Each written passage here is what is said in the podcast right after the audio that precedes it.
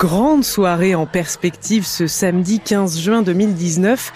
Le rappeur Dajou se produit sur la scène de l'Armada. L'affluence est énorme. En quelques minutes, le préfabriqué qui accueille les égarés compte pas moins d'une trentaine d'enfants. 48 en tout.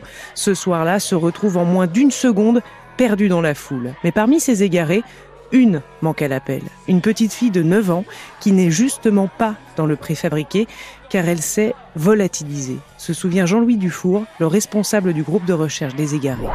Et dont on apprend par un des vigiles des portes d'entrée qui nous dit mais j'ai la certitude que cet enfant, euh, la photo dont vous montrez, je l'ai vu partir aux mains de quelqu'un. Évidemment, ça fait paniquer tout le monde. Et on est au bord de lancer euh, un alerte enlèvement au niveau national. On a en effet le ministère euh, au téléphone avec la personne qui a le doigt sur le bouton, on a envoyé la photo et on est à quelques secondes de lancer une alerte enlèvement Finalement, après de nombreux coups de fil, la petite fille est localisée chez une amie de la famille.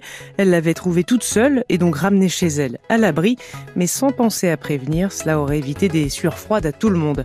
Jean-Louis Dufour rappelle un conseil simple pour tous les visiteurs de l'Armada qui ont des enfants. Marquez bien votre numéro de téléphone au poignet de votre enfant, car ce sont bien souvent les parents qu'on met le plus de temps à retrouver.